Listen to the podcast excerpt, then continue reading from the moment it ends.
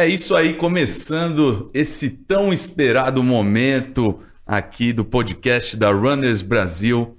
Um podcast que vai trazer para você, obviamente, a, a prioridade é a gente falar de corrida, mas vamos falar de saúde.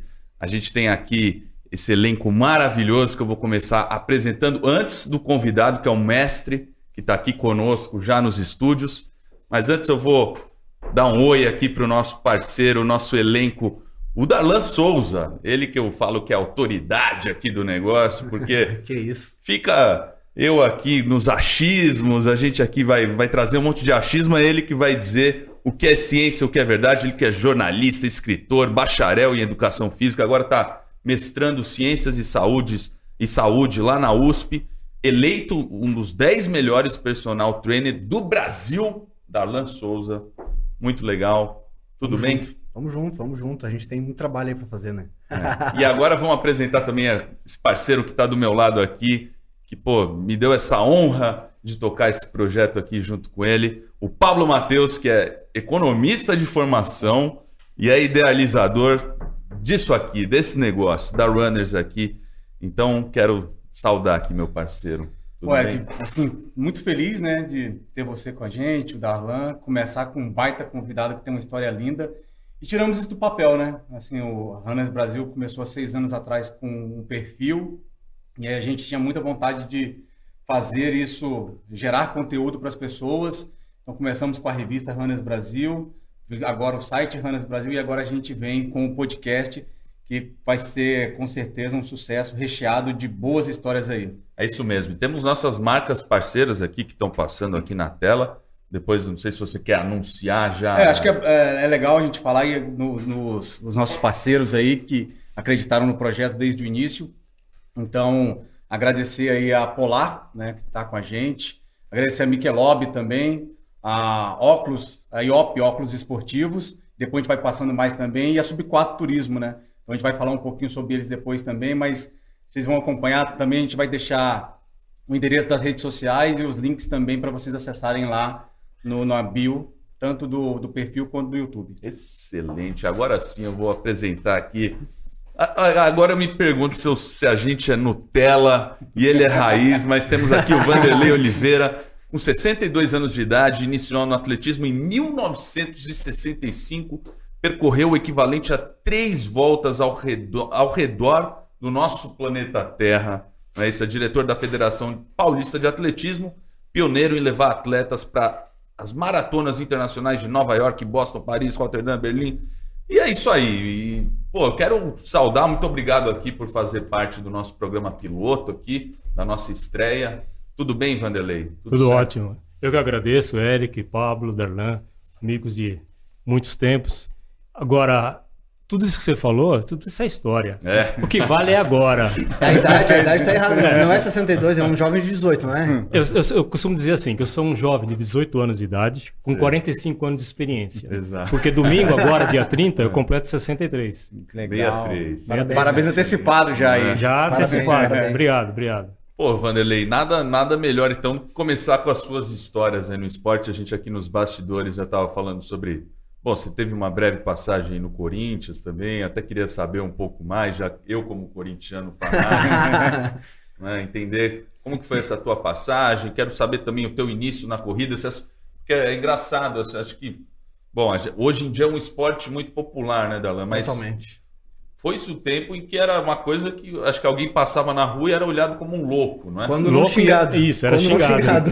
Vários nomes. E ainda mais 5 horas da manhã, 6 horas da manhã. Né? maluco, né, Eric? É maluco. O cara chegando da balada, né? que você começou a correr? Eu comecei numa época que ninguém corria. Então, meu pai era um corredor também, fanático. Meu pai foi jogador de futebol, foi engenheiro. E eu comecei no esporte graças a ele.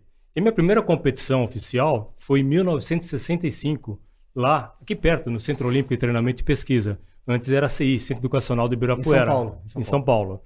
Eu comecei em provas curtas, provas de 50 metros rasos para crianças.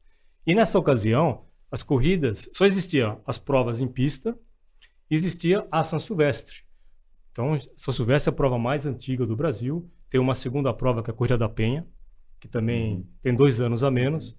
E essas corridas que motivavam as pessoas. Na pista eram ou você era atleta profissional profissional não, amador, mas com destaque para provas de pista, ou você corria na rua, só a São Silvestre, porque não tinha outra prova. Ou seja, o foco todo era em, na- em velocistas mesmo, né? Velocista. Então, por natureza, eu sou um velocista. Estava contando aqui pro, pro Pablo, eu me tornei um corredor de longa distância porque eu comecei a treinar atletas para corridas longas. E a minha ida para Nova York, outras maratonas, foi por causa disso. No início de, de 80, em 1982, nós criamos um clube de corrida para motivar as pessoas, que foi o Clube Corpore. E a ideia era realmente motivar, incentivar, porque poucas pessoas corriam. E nessa época, para colocar 100 pessoas numa corrida, que foi a nossa primeira prova Desafio. na USP, lá na USP, foi um desafio. E era tudo gratuito. Isso em que ano, perdão? A primeira prova foi em 1982, que a Corpo organizou, lá na 40 USP. 40 anos.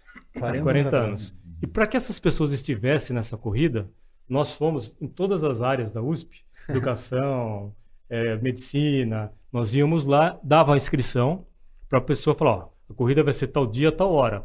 Por favor, Imagina, né? estejam presentes, porque senão não vai ter ninguém. Tenta imaginar isso, tenta imaginar chegando e o pessoal, esse maluco querendo quer botar a gente pra correr. É, e a chegada foi dentro do CPUSP, lá na pista. Então imagina a dificuldade que era naquela época, era tudo gratuito.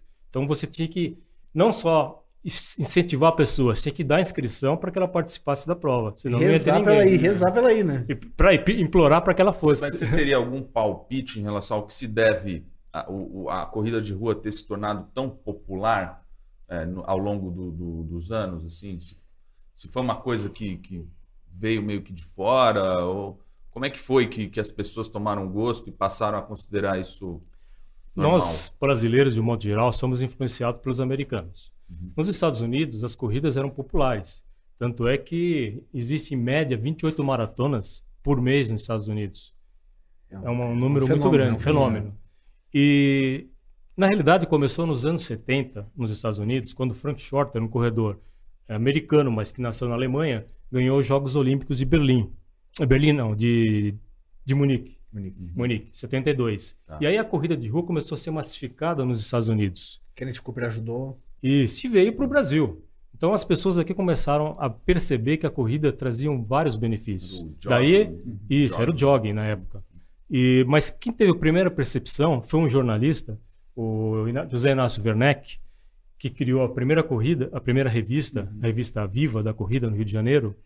Ele e mais dois amigos criaram um, um clube chamado Corja, que era Corredores do Rio de Janeiro, nos anos 80, 1980.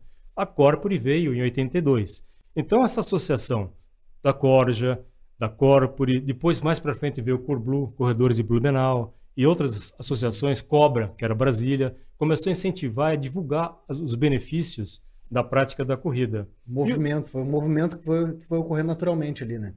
E a corrida já estava no dia a dia, né, Vanderlei? Porque assim, todos os esportes, a corrida é a base, né? É a base. E é o mais, na realidade, é o mais prático e fácil de você começar. Mas não é só calçar um tênis, É. um calção e sair correndo que nem maluco. Tem que ter todo um, um respaldo de, da medicina esportiva, de profissionais qualificados para orientar. Não é só sair correndo que aí mora o perigo. É, Mas foi um que- movimento, né? Foi um movimento que foi criando e naturalmente foi acontecendo no, no Brasil, né? Então não foi uma, ah, foi pontual aqui, não, foi um movimento que foi o movimento. E pulando os anos, no início de 90, 92, foi criado o Pão de Açúcar Clube. E nesse período se criou a maratona de revezamento Pão de Açúcar. Aí teve um outro Você salto. foi um dos idealizadores? Sim. Mas a, a ideia também, eu vou explicar aqui, foi assim. É, em no- 1990, a primeira pessoa do Brasil, a primeira mulher a correr a maratona de Nova York foi Ana Maria Diniz, em 1990. No ano seguinte, foi o irmão dela, João Paulo Diniz, que faleceu dia 31 de agosto. E foi a minha primeira maratona também em Nova York, que eu corri. Mas que eu comecei a levar os atletas foi em 83 para Nova York. E com a criação do Pão de Açúcar Clube em 92, a corrida começou a se tornar mais popular, porque a família Diniz, ou a Bíblia Diniz em especial, sempre prestigiou, praticou e começou a incentivar e promover corridas, não só internamente, né, pra, naquela época o Pão de Açúcar tinha mais de 10 mil funcionários, aí começou a levar isso para fora, para fora da empresa, e começou também a massificar, graças a esses incentivos, dava, é, é, tinha uma corrida aqui no parque, todo final de ano, que era corrida de Natal, então eram 6 quilômetros, duas voltas dentro do parque. Isso, hein, você ver. Hoje não pode ter nada dentro do parque, mas tinha uma corrida de, 6 quilômetros. Duas voltas de três. Então quando a pessoa completava a prova no final do ano, ganhava panetone, ganhava um monte de brindes. E as pessoas começaram a ficar felizes por ganhar alguma Uhum. coisa. Não tinha nada antigamente nas, nas provas, não tinha nem água. Caraca. Hoje tem água, Ah, tem fruta, é. tem Medalha. tudo. Medalha, não tinha camiseta. É que diferença. Mas é muito louco isso, né? Porque você falou da, da corrida ser a base, e aí até, até quero também trazer isso para o Darlan, para você, Vanderlei. Mas, é, por exemplo, a, a corrida, ela, claro que você tem que ter um preparo. Agora, por exemplo, digamos que uma pessoa que corre uma vez por semana de forma despretensiosa, corre apenas pro- apenas para distrair a mente, sei lá. Esse cara, à medida do, do- do- à medida em que ele for aumentando esse volume, essa carga, ele vai precisar fazer musculação, vai precisar ter um acompanhamento. É aí que você acha que é, é, no meu caso, pelo menos, foi assim. A, a, partir, a corrida me trouxe também para fazer. é, me trouxe a musculação, que era uma coisa que eu não gostava de fazer, mas eu fui obrigado a fazer por conta da, da, é, da, das- da estrutura óssea. Reforço mesmo, né? É, e, a- e aquilo você já começou a, a- a perceber já na, na- Porque também a musculação, acho que vem tudo de uma maneira, eu acho que uníssona ali, talvez, nesse, nesse período, né? As pessoas passaram a praticar esporte por conta própria. Esse discurso do bem-estar também começou a vir à tona, eu imagino, não? Também. As pessoas começam assim motivadas por alguma coisa. Por exemplo, aqui no Brasil, uma ação silvestre es- desperta o interesse de muita gente de correr a prova no final do ano. Tudo bem, são 15 quilômetros. É uma distância muito longa. Então, quem corre duas, três vezes por semana, sozinho não vai conseguir fazer os 15 quilômetros. Vai precisar de ajuda. Vai precisar de nutricionista, de médico, do esporte, de preparador físico, de um- uma pessoa especializada em corrida para que monte a programação dela. Então, sozinho você não vai a lugar nenhum. Tem que ter várias pessoas te auxiliando para que você chegue naquele objetivo, sem lesões. Isso que é o principal. É, muita gente fala assim, poxa, você corre todos os dias. Isso eu gosto sempre de falar. Sim, eu corro todos os dias, mas não tenho nenhuma lesão. Porque eu tenho todo esse respaldo. Fisioterapia preventiva, toda semana eu Importante faço. pra caramba É isso. importante. Faço fortalecimento, gosto de nadar, então faço várias atividades que me dão uma estrutura para que eu não, me, não tenha nenhuma contusão. Então, sim, é possível correr mais vezes por semana. Não só duas, três, quatro, cinco, seis vezes. Dá para correr todo dia. Os atletas profissionais, também sabem disso, eles correm duas vezes por dia.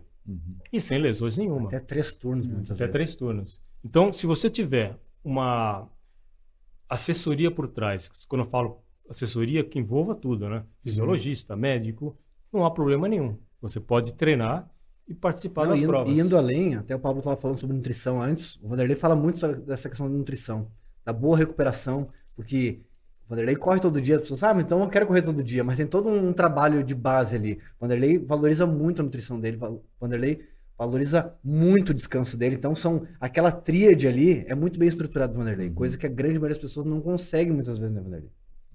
É, eu, a primeira lição que eu tiro é você observar seu corpo. O dia que eu estou mais cansado, eu corro menos, devagar.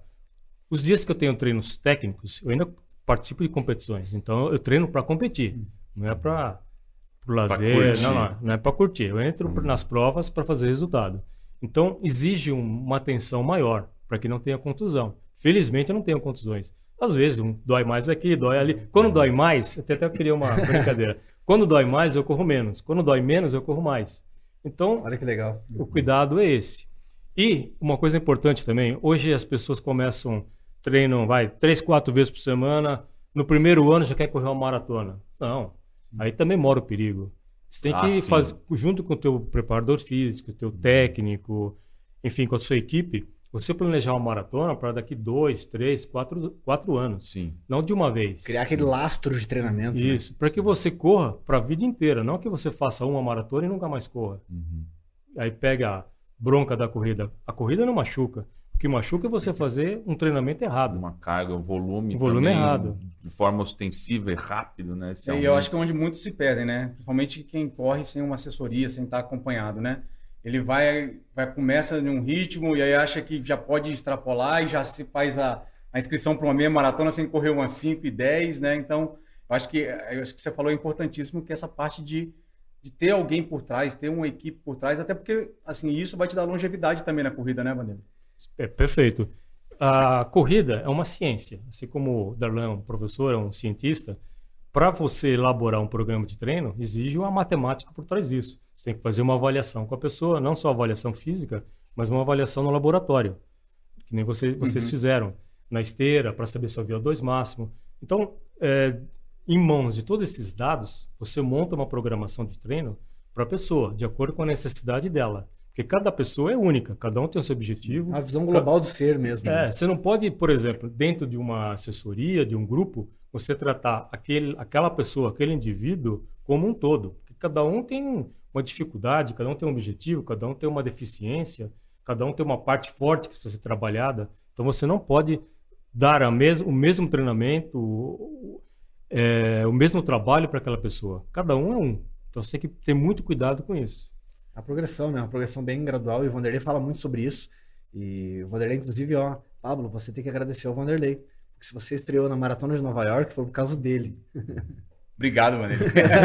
Eu que Não, mas agradeço. eu, eu, eu- eu vendo essas histórias, né, lendo um pouquinho sobre o Vanderlei, assim, é, numa época, né, onde a corrida de rua ainda não era tão famosa e ter a coragem também, né, acho que os grandes empreendedores dependem de muita coragem também, né, então ter essa coragem também, primeiro, de ter esse grupo e depois pensar fora da caixa, né, porque levar as pessoas para correr nos Estados Unidos, no momento também que o país também não era muito acessado, né, ainda tinha uma dificuldade de turismo, uma série de coisas, e você ir lá e levar um grupo de de corredores. E isso também se perpetuar, né? Porque não foi um negócio que você fez um ano e parou. Não. É Isso também que é legal da corrida. Porque a corrida também te dá essa experiência né, de continuidade, né, Vanderlei? Para você ir para o exterior nos anos 80 era difícil. A viagem, era- a passagem era muito cara, Aham. era difícil estadia, tudo era difícil. E demorava Documenta- muito. Documentação também para criar. Documentação. Para você ir de São Paulo para Nova York para fazer a maratona, você não ia direto, não tinha voo direto. Você ia, demorava quase dois dias para chegar em Nova York. Isso é de avião. De avião, mas não é de navio, mas de Aham. navio demorava um mês. De avião, dois dias. Então, o primeiro atleta brasileiro que correu em Nova York foi o Edson Bergara.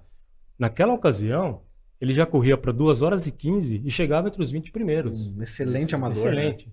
E o tênis dele na época, os tênis tudo furado. Era para nós brasileiros, foi uma época muito difícil. Só através desse intercâmbio internacional é que nós conseguimos dar uma melhorada em material esportivo, em qualidade de treino. Até Porque- isso, né? Porque é uma dificuldade isso. muito grande de, de material esportivo mesmo, né? Nossa, muito difícil. Feliz, naquela época, você só conseguia material bom trazendo de fora. No Brasil não tinha. Era época de, de outros E tênis é, mais legal, duros. e é né? legal que a gente vai falar isso aí aqui, né? Falar do, do, do ontem, do hoje e o amanhã, né? O que espera para nós lá no futuro, né? É legal isso, né? É, então, pode falar, por favor. Então, uma das coisas que eu, até o Darlan trouxe, assim, o ontem, o hoje e o amanhã. Você está desde é, muito tempo já na, na corrida, e assim, tem coisas muito boas do passado, né, que hoje não se aplicam mais, ou que as, as pessoas deixaram, né? O que, que você tem saudade lá de trás? Você fala assim, cara, isso aqui podia estar aqui hoje, no meio dos Nutellas, né? Muito, Né? muito presente. O que, que poderia estar muito presente com a gente hoje? Ou vou ser sincero. Muito, Na- tem que ser. Tem que ser Por sincero. gentileza. Naquela época, o pessoal treinava com muito mais afinco e coragem do que hoje. Hoje os Nutellas querem correr três, quatro vezes por semana. Naquela época, todo mundo treinava muito. Eram 100 quilômetros, 150 quilômetros por semana. Hoje, o pessoal quer correr 50 quilômetros e por uma maratona. Então, a única parte que eu acho saudade desse- é desse período, que as pessoas tinham mais vontade de treinar com dedicação. Hoje, para você colocar uma pessoa, falar, "Ó, você tem que treinar um pouco mais para correr uma maratona, ela fala, ah, não quero, quero fazer outras coisas. Mas não. Mas tem uma história bacana Na também. sua visão, então, Vanderlei, então você acha que é, naquela época o pessoal é, treinava muito mais e dava pouco valor para a prova, até porque tinha poucas provas, e hoje se dá muito mais valor para as provas e pouco para o treino? Na sua visão, é isso? Perfeito, é exatamente isso. Porque as pessoas veem as corridas mais como um, um lazer, uma forma de. Na sua visão, eu sou um completo Nutelinha. Valoriza muito as provas, né? Eu gosto de correr pra distrair a É cabeça. legal, pô, mas as provas realmente se transformaram, né? Se parar pensar, é que naquela época as provas eram diferentes, como você falou, e hoje é um show à parte, Sim, né? Sim. Não, shopping. Ó, Lembrei também de uma história engraçada. Na São Silvestre, antigamente, a cronometragem era feita no manual. Cada pessoa tinha um cronômetro, a federação cuidava disso. Em 1980, quando o Zé João ganhou a São Silvestre, depois de 34 anos de domínio dos estrangeiros, eu estava na linha de chegada ali. Tem essa foto até bacana. tem, tem, Tava na na rede linha de social. chegada. Eu estava comandando o pessoal da federação. todo mundo com cronômetro. Sabe qual era a minha função naquela ocasião? É. Como eu era o mais jovem da- de todos, a São Silvestre chegava em frente à Gazeta. A, a ferição, a ferição, a cronometragem, tudo era feito no quinto andar. Eu, pe- ah, o atleta, quando chegava, ele tinha um número. Olha só que engraçado. O Era um espeto, número, tempo do espeto. espeto, era um número de pano. Você tinha que espetar um número de pano no espeto. Tinha um espeto Caraca. mesmo. Um espeto. Raiz. Aham. Então tinham vários espetos. Então, à medida que os atletas iam chegando, desde o primeiro ia chegando, enfiavam no espeto. Vivia com a mão cheia de buraco, porque machucava. Aham. Tinha que ser rápido, né? Chegavam dois, três ao mesmo tempo no espeto. Eu pegava esses espetos, subia correndo cinco andares, que não funcionava, era noite, se eu soubesse era noite, nada Noite, funcionava noite, na, né? na, na Gazeta. Eu subia cinco andares até onde fazia, a organização estava lá montando para fazer a, a classificação, descia correndo. Então imagine que situação. Eu- Era tudo no manual e na perna. Tinha que- É. eu, tinha- eu era atleta, né? Tinha que subir e descer correndo para fazer essa classificação Com os espetos na mão. com os espetos na mão. E, o, e o, a chegada era manual. Chegava o primeiro, ah, 50 minutos, segundo, 50 anos, no papel. Então era engraçado isso. Disso você não tem saudade. Não. Eu tenho saudade do tempo atual. Tudo é mais prático, né? Chip. tu- Então, mas você acha que esses Nutellas aí se devem por conta também da, da- talvez da, da- do conhecimento mesmo, né? Porque você adquiriu muito, acho, conhecimento Uma bagagem, né? em saúde e tal, então, é, então o cara pode às vezes correr uma distâncias menores e conseguir às vezes performances maiores, etc e tal. Você acha que se deve a isso também? Se deve a isso. Mas o, o bom de hoje é que tem muita gente correndo. Isso para É. a saúde é essencial. Sim. E tem também o estímulo de ter muitas provas. Por exemplo, aqui em São Paulo tem provas todo final de semana. Às vezes duas, três, quatro no mesmo dia. Isso é bom. Tem provas específicas só para mulheres. Antes não tinha. As mulheres eram, nas, por exemplo, pegar São Silvestre como era um exemplo, eram separadas. As mulheres. Não corriam junto com o homem. Uhum. E poucas mulheres corriam. Hoje não. Se você pegar a estatística, mesmo aqui no Brasil, nós somos praticamente 60% mulheres corredoras e 40% de Mas homens. antes dos anos 70, a São Silvestre surgiu nos anos 20, né? E as mulheres começaram a correr mesmo autorizadas a partir dos anos 70, né? A partir dos anos 70. Demorou 50 anos. É Muito impressionante, né? E poucas se aventuravam a correr, porque se os homens já eram xingados, imagina, as mulheres. É verdade. Agora, uma coisa que você falou, assim, impressionante, né? Você, o- você falou que fez em 2 horas e 15, como que é o nome dele? Edson Bergara. Então, e, e assim, você falou, sem estrutura, tênis furado, você imagina um cara desse lá... Sem alimentação com- adequada. Sem é- alimentação adequada. Imagina adequado, isso com, adequado. com todo, tudo que a gente tem Toda hoje de ciência, hoje, é. toda a estrutura que a gente tem. Esse cara estaria lá perto do Kipchoge, né? Ah, Lá- com certeza, né, mestre? Com O, bra- certeza. o brasileiro é um povo muito forte, geral. Você vê o, o Ronaldo da Costa, né? Que o Leonardo até deu uma. acompanhou ele, deu uma força para ele. Ele, com a, um pouca estrutura que ele teve, lá no. Chegou a fazer duas horas e seis na maratona. Genética, É. uma genética incrível que a gente É. tem aqui, né? Essa miscigenação que a gente tem aqui acaba oferecendo. Bom, o Ronaldo não, não tem o que falar, né? Não tem o que falar. Não tem o que falar. O cara bateu o recorde mundial nos anos 90. dos anos 90. Então imagine pegar esses atletas brasileiros né, do passado, com a estrutura que se tem hoje, tecnologia, em treinamento, em tudo, com a estrutura que eles têm por trás, teríamos vários brasileiros correndo aí para duas horas e um, duas horas cravado. Quem sabe o Daniel? Né, inclu- Inclusive, agora. quem falou, quem falou isso aí, reforçando o que o Messi falou, foram os próprios africanos que já falaram isso aí. Que é inacreditável o que a gente tem aqui de, de genética e que a gente não consegue aproveitar da maneira como deveria. E, inclusive, ele fala sobre o Ronaldo da Costa. Fala assim: olha, olha o Ronaldo da Costa. Começou exatamente dessa forma e atingiu níveis mundiais. E o brasileiro tem algo a mais. Tem um a gingado, o gingado, né? O Ronaldinho, quando bateu o recorde do mundo, não sei se vocês lembram, Sim. ele deu um- uma estrela. Que, qual é o atleta que Saiu faz dançando. isso? Saiu dançando. Pô, imagina um cara fazer duas horas e seis, tá arrebentado, tá morto. É. O cara cruzou a linha de chegada e ficou dando lá Pirueta, pirueta. dançando, comemorando. Muito louco. Vanderlei, eu sei que tá, assim, você está assim, muito envolvido, sempre muito dentro da corrida de rua, na, na federação. É, e aí você falou do Danielzinho, né? O Danielzinho foi cogitado, inclusive, se naturalizar queniano. Ele surgiu um boato, não sei também até, que ponto isso era um boato, realmente existia essa, essa possibilidade. O que, que você acha que ainda falta no Brasil? Assim, a gente sempre foi, a gente brigou por apoio, sempre uma série de coisas, né? Para que a gente não perdesse atletas, né? E assim, quantos talentos a gente tem aí, como no futebol, a gente deve com certeza tem na corrida também, mas a gente acaba se perdendo porque sem apoio esse menino acaba indo trabalhar, acaba indo fazer outras coisas e vai abandonando o esporte. Base, pode falar Base, de né? São Silvestrinha, É. inclusive. É, vários atletas surgiram na São Silvestrinha. Uhum. No caso do Daniel e de outros atletas, do nos tempos atuais, vamos ser bastante sinceros, que me desculpem as marcas. As marcas aqui no Brasil querem dar tênis para você divulgar. O atleta profissional não precisa só de tênis, ele precisa de uma estrutura que dê possibilidade dele viajar, dele, por exemplo, estar num training camp, ficar lá três meses, seis meses, tudo isso tem que ter dinheiro. Se você não ganhar 10, 20, 30 mil reais por mês como atleta de corrida, não tem como. Você pega um um Neymar, você vê uma campanha dele de uma marca aí, ele ganha 5 milhões. Por que com um atleta do atletismo, que treina muito mais, é mais dedicado, é disciplinado, não fica na- nas baladas como ficam os jogadores de futebol? Corre, corre machucado muitas corre vezes. né? machucado, dá retorno né, para as marcas, mas não recebe dinheiro. Eu acho isso inconveniente. Precisa uma né? mudança, precisa de uma mudança profunda, porque. Por isso que o Daniel, Justamente por isso, né, Mestre? Porque É. é, essa estrutura, para quem não se preocupe em, pô, tem que pagar minha luz, tem que pagar minha água, ele tem que ter estrutura mínima, né? Mínima, né? ele tem que comer. Sim. E comer Bem, a- né? bem. Bem. E um atleta que precisa comer bem, não se come duas vezes por dia. Ele come várias vezes ao dia. Ele tem as- acompanhamento profissional de nutricionista, né? Isso. Qualquer viagem que você vá para o exterior, você vai gastar no mínimo 10 mil dólares. Uma boa viagem, que você vá uma semana antes, que vai competir. Uhum. Que você vá uma semana antes, fica num bom hotel, que termina uma prova, você fique mais uma semana para se recuperar. Então, coloca 10 mil dólares. Um exemplo. Sim.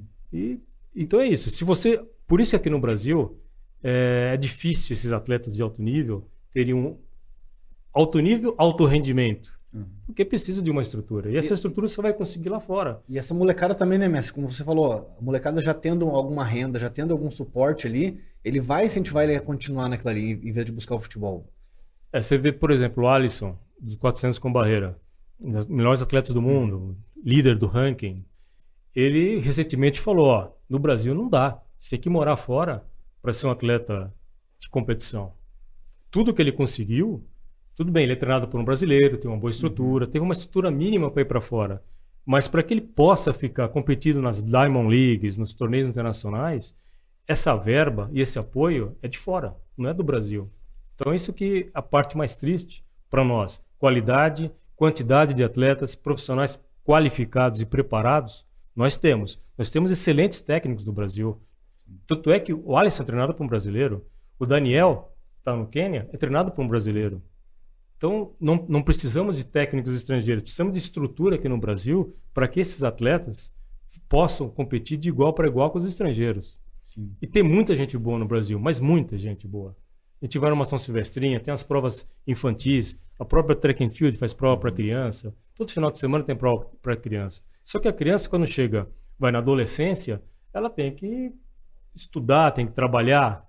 E se não tiver uma estrutura por trás, vai embora, né? Para com o esporte. Então, aí você, você acha que se deve mais à falta de incentivo como estatal mesmo? Ou você até comentou das marcas, né? Como você veria uma solução para esse tipo de coisa, se é que há, assim, a, a curto, médio prazo? A curto prazo, tudo começa na escola. tá? Incentivo escolar. Isso começa com as prefeituras, com os governos locais, né? De, do governo de cada estado. Então, se houver esse apoio estrutural de fora, de fora do governo, tudo flui aqui no Brasil.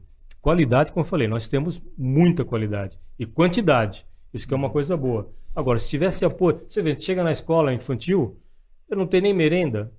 Não teve uma época que sim, roubava as merendas sim, das é crianças? verdade. então, como é que uma criança vai poder ter saúde e evolução se não tem merenda escolar? Lá fora, isso é comum. Tem houve uma época que os atletas do Quênia eram iam do Quênia para os Estados Unidos porque eles nos Estados Unidos eles davam escolinha, eles tinham onde comer, tinham onde morar e foi aí que começaram os atletas quenianos a se desenvolverem. Hoje não. Hoje no próprio Quênia se montou uma estrutura lá. Antes não, eles eram levados para os Estados Unidos. Inclusive o Meb Keflezig, da Eritreia, que é um país próximo do Quênia, e está nos Estados Unidos até hoje. Veio correr aqui no Brasil, é, Rio 2016. São, é mais um exemplo que o Mestre falou aqui, de atletas africanos que buscavam um suporte nos Estados Unidos. Ó, Poltergar. que ganhou cinco vezes a São Silvestre, foi recordista mundial. Só não foi medalha de ouro, mas foi medalha de prata, porque tinha o Haile brasileiro que ganhava, sempre ganhava dele os 5 mil, 10 mil metros.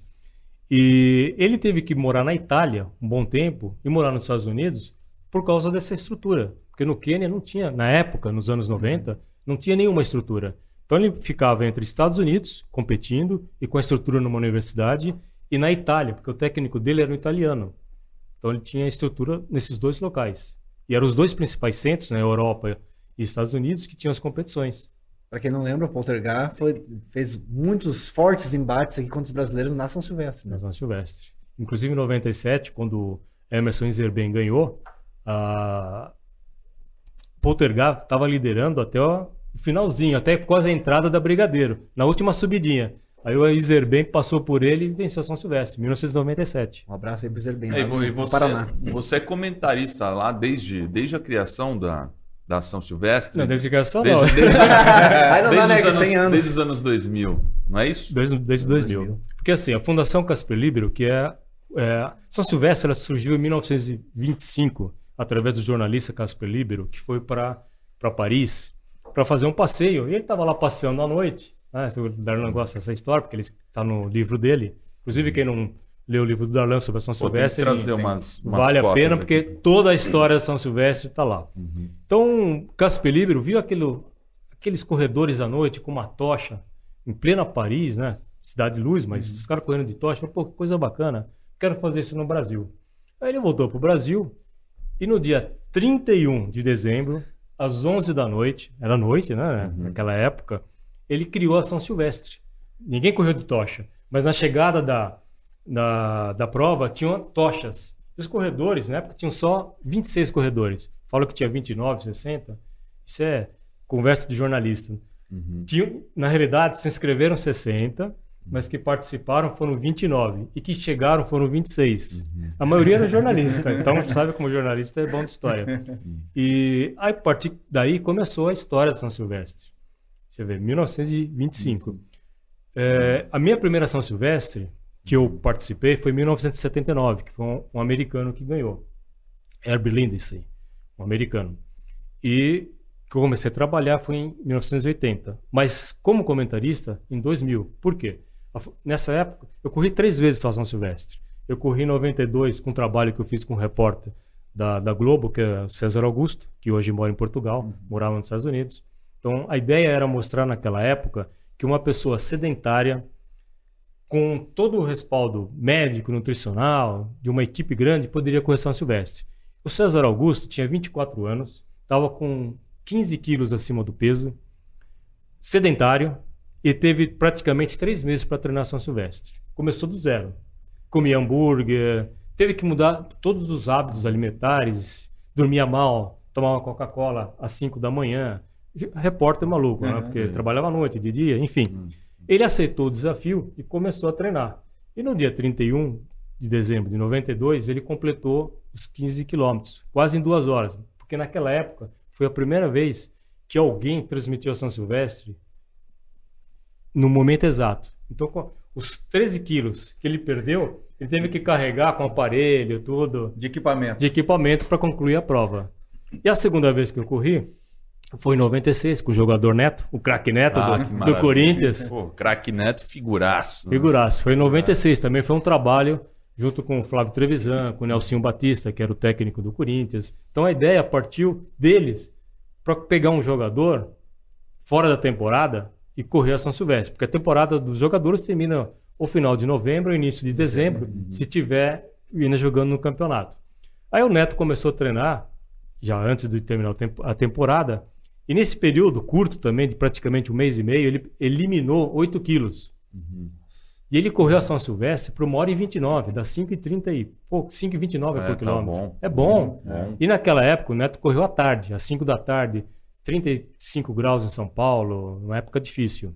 Mudou, né? Porque nessa época era tarde. Então pegamos três períodos no início uhum. à, do, noite. à noite, depois à tarde e agora a corrida de manhã. E distâncias, inclusive, São Silvestre já teve distâncias distintas, né? Hum. Hoje é 15, mas já teve 8, já teve 7, 4, mas uma distância é daqui até ali, não tinha é, muita. Não tinha. Era daqui no... até lá, de lá até aqui. No começo eram 6, 6 km, depois 8. Então, para se criar uma prova internacional, foi oficializado a distância de 15 quilômetros. Uhum. Não podia ser nem 12, porque antes for, por um bom tempo foi 12,640, depois foi 13,200. Por que eu sei dessas distâncias? Porque eu fazia aferição Uhum. com a Federação Paulista de Atletismo e com a CBAT. Então, eu sei das distâncias. Aí, a organização e a, e a AF, na época, que era a Federação Internacional de Atletismo, hoje é o World, World Athletic. World Athletic, eles falaram, não, para ser oficial tem que ser medida exata. Aí, a partir de 92, se criou a distância de 15 quilômetros. Nem 21, nem 10, e sim 15. E vai correr agora em 2000, nessa passagem de Não, ano? continua como comentarista. Como comentarista. Não consegue correr, né, mestre? Tem que Não trabalhar, dá, né? tem que trabalhar. É mais importante, né? Eu corro antes. Eu corro 15 quilômetros antes. Já faz o percurso. Já faz o percurso. Ô, Vanderlei, assim, o que, que você acha que falta? Que a gente olha as corridas hoje, até para você assistir uma, uma Major, é difícil, tem que. A ESPN tem transmitido, né, em alguns casos, né? Você vê que a galera fica pedindo lá, os corredores ficam pedindo. E você tem a São Silvestre, que ela também é televisionada, mas falta essa parte comercial, né? Se, assim, você tem, a gente tem grandes provas aí, tem Maratona de São Paulo, a gente tem a Maratona do Rio, que é uma super prova também, super conceituada, mas a gente não consegue emplacar isso na televisão também, não consegue fazer com que ela fique cada vez mais comercial, até para que as marcas também coloquem mais dinheiro. Né? O que, que você acha que falta? Falta o apoio, falta estrutura, falta uma programação, falta uma organização para que as televisões. Eu vejo que até acho que o pessoal da Iguana tem transmitido algumas, algumas provas deles, né? É, acho que a Maratona de São Paulo, se eu não me engano. Isso já pensando no hoje e no amanhã. diz, Isso, né? porque assim, mas transmitindo pelo YouTube, né? Ele conseguiu montar uma estrutura para que o YouTube transmitisse. O que você acha que falta para a gente emplacar a corrida de rua mesmo? Porque assim, hoje a gente tem informação, a gente tem muita informação. Até a, a revista lá, que a gente está na 18ª edição, a gente, eu não consegui, a gente não conseguiu fazer uma revista com menos de 100 páginas. Tanta informação que a gente traz. Então, se você pegar aí, são mais de 1.800 páginas de conteúdo que a gente já tem lá para pesquisa. A gente tem o YouTube com dezenas de canais, a gente tem uma série de, de informações. A corrida de rua hoje, para mim, é um dos esportes mais praticados no Brasil e no mundo, até porque eu falei que era a base e tem muito atleta que sai de alguns esportes e continua correndo. O que, que falta para a gente emplacar a corrida de rua e ser um, um dos grandes esportes do Brasil? Na TV mesmo, né? Vou ser sincero, hein? Tem que Falta ser, tudo. Por gentileza. Falta tudo. Falta as pessoas verem como um mercado né, de, Uhum. é, de marketing. Como lá fora. Você pega todas as provas lá fora, tem toda uma estrutura mercadológica por trás. Tem vários profissionais que cuidam daquela prova, que vende para a TV, que cuida da divulgação da prova, que vende para as marcas. As marcas, que, que toda prova fo- lá fora, alguma marca importante está ligada àquela maratona, àquela prova. Sim. Então, falta isso. As marcas, os, as agências de marketing, a TV valorizar essas corridas. Mesmo a São Silvestre, pouca divulgação. Começa a divulgação faltando duas semanas para São Silvestre. Pô, a maior corrida do Brasil deveria ter o ano inteiro. América divulgando, Latina, né? assim. Maior corrida da América É, Latina. dá para ter um lucro absurdo com as provas. Não só São Silvestre, mas todas as provas. É só ter uma visão mercadológica para isso. E todo mundo tem vontade de querer investir nas mar as marcas investirem nas provas. Você não acha que também se deve um pouco à cultura? Porque eu, eu converso muito com, com amigos meus que correram provas internacionais, eu ainda, ainda não tive esse, esse prazer, mas eles dizem que lá, pô, você está terminando a prova da Maratona de Paris, que assim, é, é real- realmente a cidade inteira movida aquilo, né? E eles estão no meio do percurso e tem gente ali torcendo, e é o percurso inteiro com, com as pessoas apoiando e tal. Então talvez ainda falta se criar Assim, também uma até, cultura. até complementando isso, é assim, a Nova York mesmo, né, que é uma corrida que você conhece bem. Assim, Eric, eu, eu corri essa prova assim, desde State Island até o chegar em, no Central Park, são muitas pessoas, né, na- na- assim, te dando, assim, te incentivando, parabéns, comidinha, a, a água. Então, assim, é muito legal que também a população comprou a É, a, ideia. é né? running culture, né? É. Que, que a gente ainda não tem aqui, o, o que o Eric falou. né? Talvez seja isso, mestre.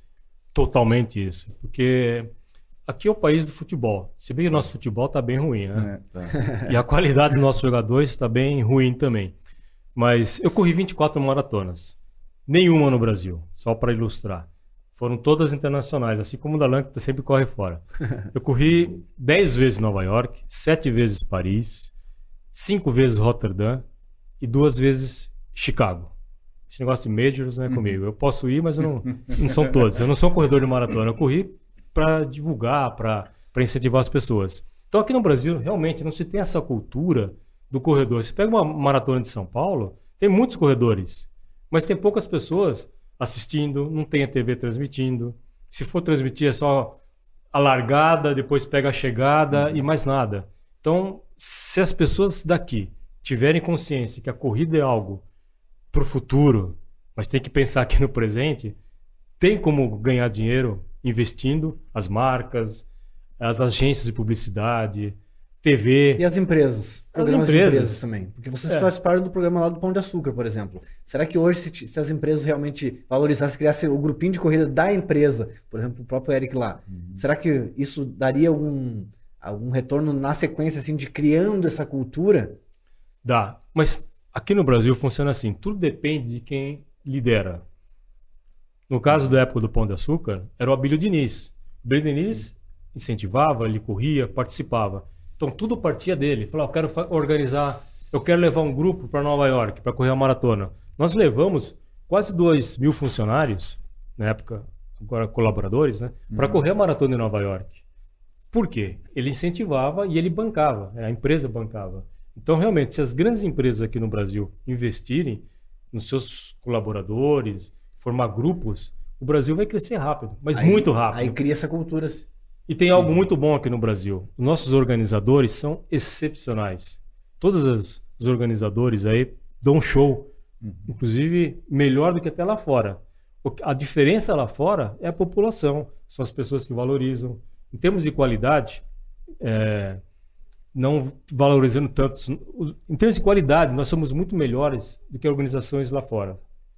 Em qualidade de organização, de eficiência. Só que lá tem a participação do público e do povo. Na sua visão, então, os organizadores com pouco dinheiro fazem muito. Muito. Lá qualquer prova, você vê, Nova York, para você colocar 50 mil pessoas, é fácil. E fica 50 mil pessoas esperando para poder entrar. Uhum. Aqui, para você colocar 5 mil pessoas numa corrida, é difícil. Mas se bem que hoje tem muitas provas, quase todas as provas uhum. finais de semana tem esse público de 5 mil pessoas. Mas a organização aqui é excepcional e, e oferece tudo. Só falta, realmente, estimular mais, ter pessoas assistindo, curtindo. Na São Silvestre tem. Uhum. A única prova é que ah, tem gente uhum. no percurso em todo. Na Maratona de São Paulo, não. não. Nova York o tempo todo. Paris, como você falou, Eric. O Rio também as pessoas também estão na, mas muito mais porque estão indo para algum lugar, estão na praia, ou então são os parentes das pessoas que estão lá para assistir. E falando de beleza natural também, né? Assim, eu corri várias provas aí fora do Brasil também, mas para mim uma das mais bonitas e icônicas é a Maratona do Rio. Do Rio. Né? Sem sombra de dúvida. Sem sombra de Todos aquela... que vêm para o é, Brasil, todos os atletas internacionais ficam apaixonados pela Maratona do Rio. É, eu corri a meia lá e realmente eu senti. Cada hora, senti né? muito mais esse espírito. Cada orla, né? Você sente uhum. ali, né? Você deve ter sentido ali que, mesmo na meia, você fica muito tempo na orla. Acho que isso que conecta a gente, né? Exato. Muita gente não sabe, mas vários atletas de alto nível vêm para o Rio para correr a maratona e não avisam ninguém. Vêm só para participar, não para correr competitivamente. Uhum. Vem para fazer. Os que correm para 2 e 10 vêm aqui faz 2 e 30, só para passear, passear conhecer. Pra... no bom sentido, passear. passear. É. 2h30, só, no, só, só para passear. Tranquilo, só Agora, aproveitando esse gancho, mestre, é, a gente tem provas aí em lugares inimagináveis. Inclusive, a agência aqui, nossa parceira Sub4, vende provas, por exemplo, Maratona de Manaus. Você não vê isso como um avanço que a gente pode ainda pegar outros pontos turísticos do Brasil e levar a corrida de rua para lá por meio de maratonas, meia maratonas, ou até provas de circuitinho de 15. Você não vê que hoje a gente tem, pô, uma beleza natural aí incrível, a própria Uphill aí, que dá para levar isso aí casando, porque muitas vezes, como você falou, as pessoas ainda não têm essa cultura, mas se criar a cultura assim, não, por acaso você vai correr, mas você vai correr num lugar muito bonito. Você acha que ah, dá para explorar isso no futuro, já pensando? Dá para explorar já. O Brasil é muito grande, muito bonito. Tem lugares fantásticos. Eu não conheço ainda Manaus, você já foi para lá. E uma maratona bacana. Essa do Uphill, né, Serra do Rio do Rastro, é maravilhosa. É um dos lugares mais bonitos do mundo, né? Já foi decretado isso. E é um, e é um desafio essa prova do Uphill. O atleta, inclusive, que ganhou o desafio de samurai, treinava comigo. Kleber. Kleber. Mas tem que realmente criar novos lugares. E começar pequeno. Ah, quando começa pequeno, um dia vai se tornar grande. Mas acho que usando, usando a- o desafio do turismo, talvez atrai mais, né? Atrai. O turismo é aqui no Brasil é fantástico. Então eu tem vi que, lá tem que eles usar. estão. Algumas provas, tem uma marca também que está fazendo em lugares icônicos também, Nordeste, né? Bonito. Bonito também tem prova lá. Eles estão agora em Noronha também, tem uma meia maratona também. Então, assim, tem lugares legais demais para se tornarem provas históricas dentro do Brasil, né? Provas icônicas. Eu comecei a fazer as provas fora, como eu te falei, como um desafio. Mas eu sempre associei com o turismo. Eu viajava antes, Veja. fazia a prova e ficava lá um mês passeando. Então o turismo é um grande lance aqui para o Brasil.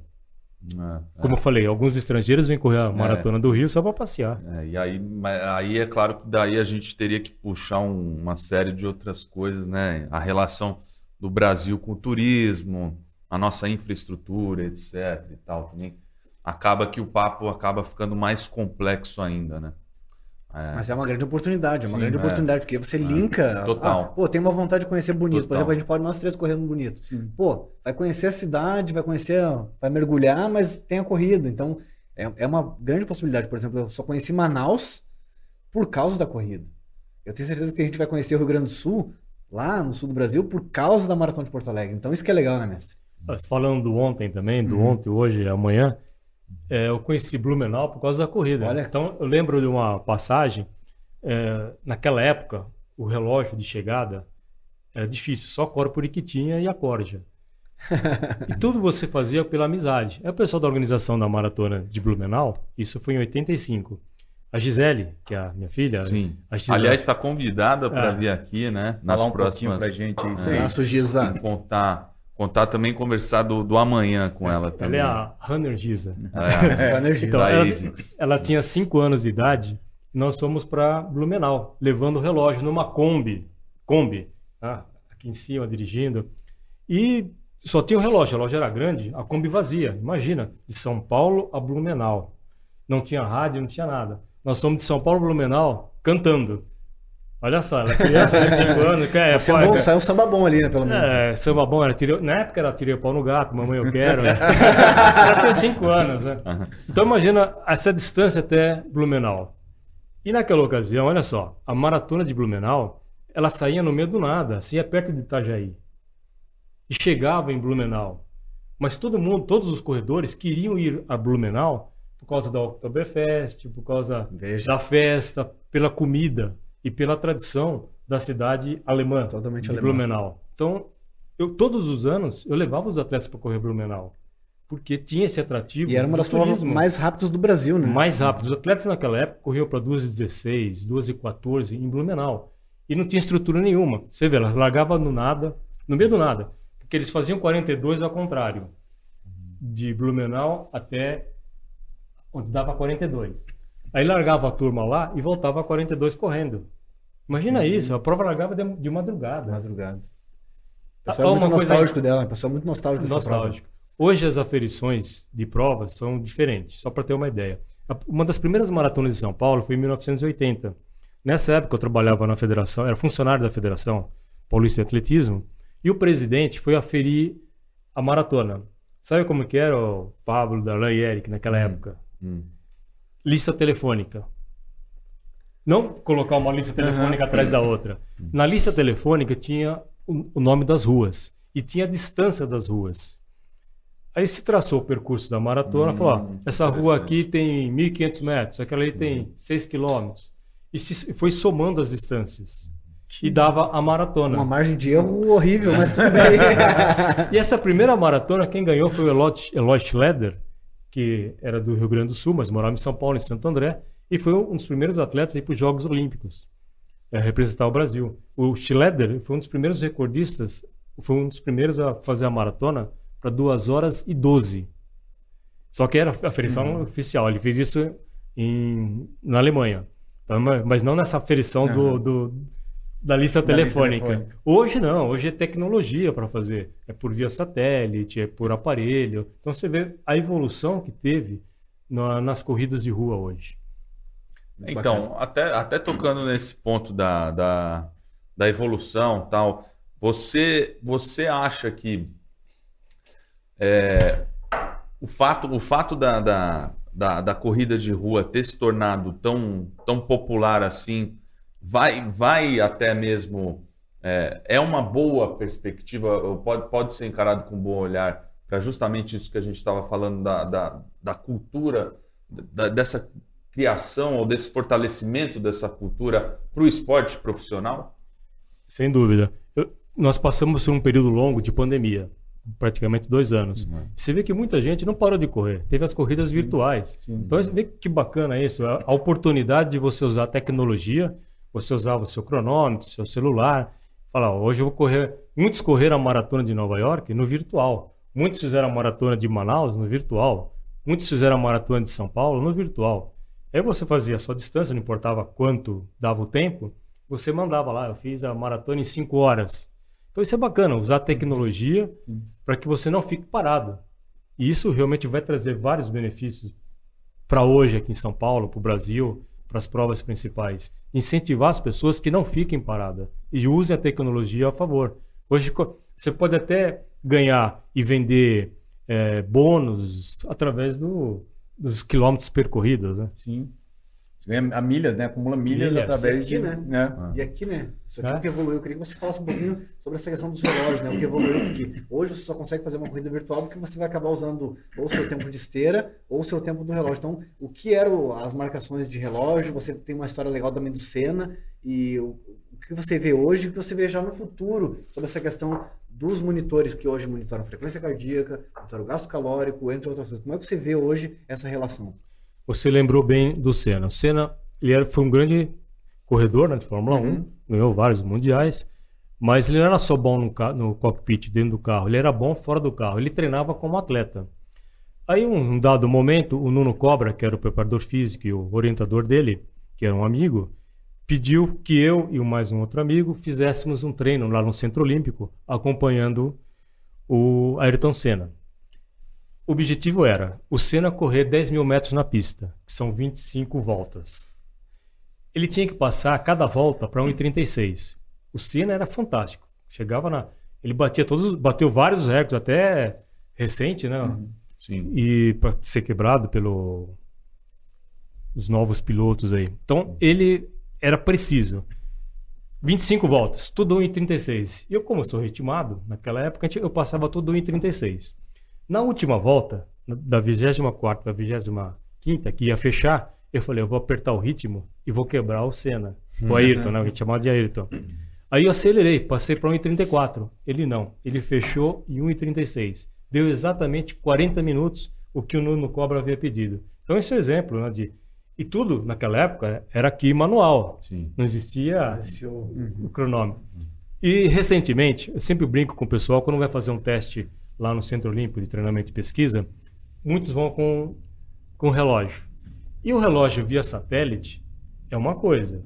O cronômetro na pista é outra. A aferição da pista é a aferição oficial. Uhum. Muitas vezes uma pessoa vai fazer um teste de 3 mil e termina faltando 100 metros porque no relógio dela deu uma aferição X. Eu falo, não, na pista você tem a linha de largada e tem a linha de chegada. Toda chegada tem uma marcação. Não, não é pelo relógio, é pela pista. E eu já fiz esse teste lá com o mestre, inclusive já fiz, e dá uma discrepância. E é importante também lembrar que no relógio a gente tem hoje precisão média, baixa e alta. Então, alguns relógios oferecem essa possibilidade de você acertar a sua aferição para precisão média, baixa ou alta. E mesmo o meu em alta, ainda ele deu alguma discrepância e o mestre falou, vai pela pista. É, tem um lance também engraçado, não vou citar nomes aqui, nem quem é, mas uma pessoa querendo fazer o índice para Boston foi com o seu relógio, não vou falar de marca aqui, uhum. foi com o seu relógio, uma moça, até conhecida, ela correu a maratona, era uma maratona em Nova York, queria fazer índice para Boston. Corre bem, tudo. Ela parou no banheiro, ficou 10 minutos, parou o relógio, continuou correndo. Quando deu os 42 quilômetros para ela, no relógio, estava faltando um quilômetro. Ela parou. Putz. E deu o tempo dela, no relógio dela, o índice para Boston. Boston. Só que o índice ele vale com o tempo da oficial da organização, da não é o do teu sim. relógio. E ela teria que completar a distância. Uhum. Nossa, ela entrou com recursos, é lógico que perdeu. Uhum. Totalmente sem noção. Então muita gente hoje em dia acha que o que vale é o que você marca no relógio. Não, o que vale é o que está na. Acho que é importante, né, Pablo? Explica sobre essa oficial. questão do índice pro pessoal que não conhece, o pessoal que acompanha a gente, sobre essa questão do índice de Boston. Acho que é importante também É, destacar eu isso. acho que é, é, assim, o- muitos amadores né, que nos, nos seguem lá, eles não têm noção. E Boston é uma das provas né, mais difíceis de se conseguir índice, né? Sim. Então você tem um tempo por, por idade, você tem que fazer. Tem algumas provas que ela tem, elas são é, regulamentadas, certificadas para que você corra essa prova e aquele tempo oficial esteja valendo para que você conquista, né? conquiste o seu, a sua classificação. E muitas vezes, né, tem, você chega lá dentro do índice, mas é, tem um tempo de corte e aí depois as pessoas vão melhorando, aquele índice vai baixando. Eu já vi alguns, algumas pessoas perderem o índice conquistado porque outras pessoas foram baixando. Então depende muito também, né, do desse desse tempo que ele, que ele faz. É difícil pra É caramba. difícil, né? Não é, não é, É difícil, é, não muito fácil, difícil. é. Mesmo por faixa etária é muito difícil. É. E hoje tem a vantagem, vantagem do chip ajudar. Antes, por exemplo, numa maratona de Nova York, mesmo aqui em São Paulo ou no Rio, qualquer maratona, só tinha um cronômetro, que era o cronômetro oficial. Se você demorasse meia hora para cruzar a linha de largada, problema seu. Estava valendo o relógio oficial. Você perderia aqueles 30 Era minutos. tempo bruto sim. mesmo. Era né? tempo bruto. Hoje não. Se você demorou meia hora, a partir do momento que você passa Inicia pela linha de largada, o teu chip é acionado. Tem essa grande vantagem. Então a tecnologia veio para nos auxiliar e muito e valorizar também o corredor. Então imagina, como você explicar, falar, ah, eu corri abaixo. Tem um amigo meu em Nova York que tinha feito abaixo de três horas. Só que ele perdeu tempo na largada. Largada. E naquela época não tinha um Uhum. relógio, não tinha chip. Então no relógio apareceu 3 horas 0010. Só que ele fez abaixo das 3, ele fez 12h55, mas não tinha como. Então é, tempo, é tempo bruto mesmo. Acho que a Conrads ainda é tempo bruto, não é? É, tempo A bruto. ultramaratona lá. Eu queria, então, inclusive, que você contasse um pouquinho para nós sobre a Conrads, que é a grande ultramaratona. E você, aqui a gente não pode perder essa oportunidade. A maioria do nosso público são iniciantes, mas acho que é legal você contar a história da Conrads, que é a maior ultramaratona do mundo, se não me engano. E você tem uma história muito legal para contar da Conrads para nós. É, em 96, eu fui como técnico da seleção brasileira para o Campeonato Mundial de 100 km, que foi na Rússia. A seleção brasileira é formada por seis atletas. Já naquela ocasião, nós levamos, é, conseguimos patrocínio de várias marcas, estava no Pão de Açúcar, o Pão de Açúcar ajudou muito com as marcas que patrocinaram a nossa viagem, porque se não for, se não, for, se não eram as empresas, os brasileiros dificilmente iam participar de campeonatos no exterior. É a Bom, cultura da, da empresa, né? da Até- empresa. Até, depois a gente pode conversar disso também. Aí eu, eu convidei um diretor do Pão de Açúcar que corria pouco na época, mas já tinha corrido uma maratona, que era o Márcio Mila, e ele foi para lá. E ele participou, correu 50 quilômetros dentro do 100. Olha só que interessante. E para vocês saberem como também é difícil as provas de 100 quilômetros. A, a prova foi às margens do rio Moscou. Então, os atletas corriam 100, um quilômetro para frente, dava a volta no rio, voltava um quilômetro para cá. Então, imagina, 100 quilômetros, ia um, voltava. Repetindo, Repetindo. o percurso. No mesmo lado, praticamente. Então, as equipes, as organiza- os organizadores a- e as equipes de apoio ficavam dando essa estrutura. Bom, por que eu estou falando isso? Nessa ocasião, nessas viagens, eu não, nem sabia que existia uma prova de, de 90 quilômetros, de 86, 87, depende do ano, de, em Conrads, na África do Sul. Conrads significa entre amigos, Camaradas. camaradas. Quando em Moscou falou, ah, o ano que vem nós vamos fazer uma turma para correr Conrads, os estrangeiros falando. E eu falei, o que é isso, Conrads? Onde é que fica? Aí falaram, ah, na África do Sul. Isso foi em 96.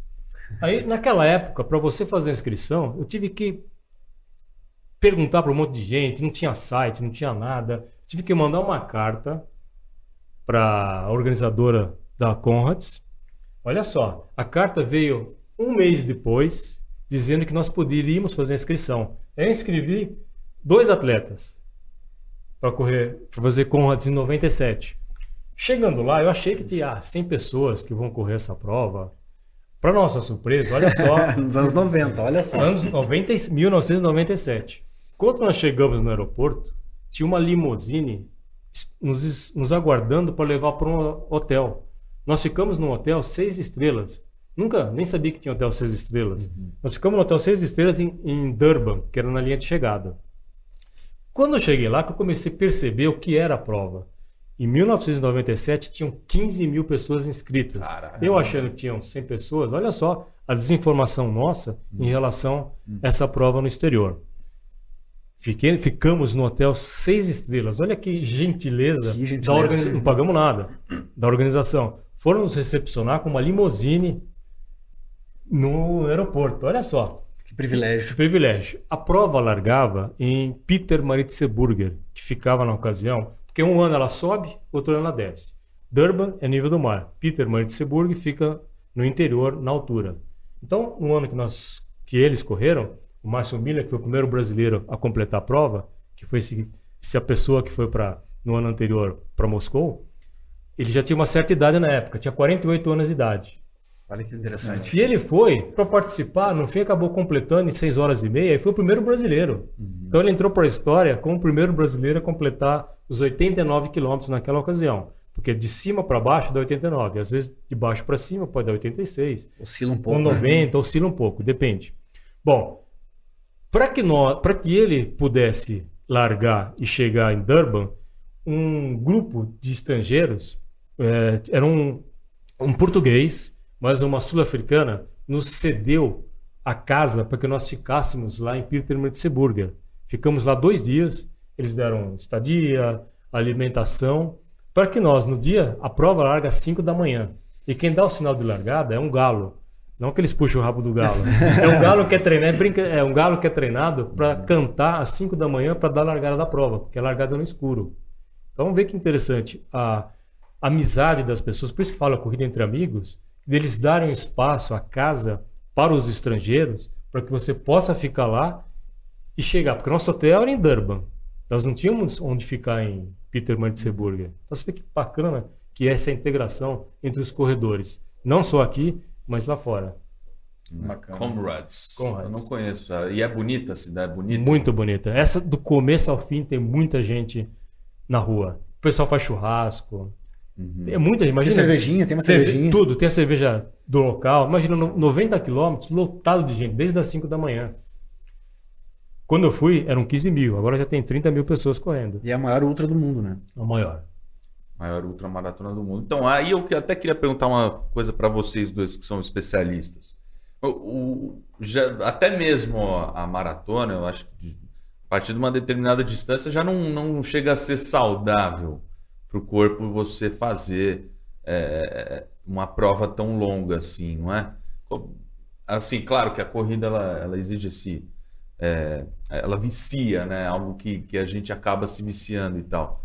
Mas qual, qual seria um- um- um- uma, uma distância que seria saudável para o corpo? Como você falou, claro, com acompanhamento e tal. Agora, a, a- a maratona ela não chega a ser saudável, muito menos a ultra, eu acho. Não. Existe uma pesquisa da. da Isso é bom, isso é bom falar, né? É bom falar, importante, é é importante. importante. É, provas muito acima de 4 horas e meia, 5 horas, há um envelhecimento precoce. Pode ser prova de ciclismo, prova de corrida, prova de triatlo. Qualquer distância que você faça com tempo superior a 4 horas e meia, 5 horas, você tem uma predisposição ao envelhecimento precoce das células. Essa é uma das razões que eu não corro distan- muitas distâncias longas. E outra coisa também que pode lesionar as pessoas é fazer muitas provas seguidas. Se você tem um espaço de competição, eu, por exemplo, não corro várias, muitas provas, eu faço 10 provas de, de 10 km por ano, duas meias, no máximo três. Maratona já não faço desde 2014. Então, esse exagero de competições e participar de muitas provas de longa duração, você pode envelhecer muito rápido.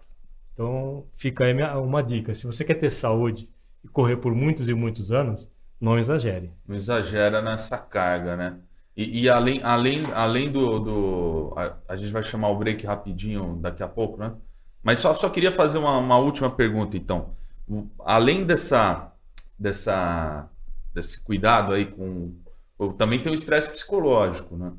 É, co- como que você. é, como que você sempre é, conseguiu se conseguiu ter, ter, uma, ter uma saúde psicológica bacana para enfrentar essas provas assim. Então acho que até esse, esse menor volume ajuda, né, e tal. Nossa, agora o mestre vai nadar de braçada nessa- nesse tema aí.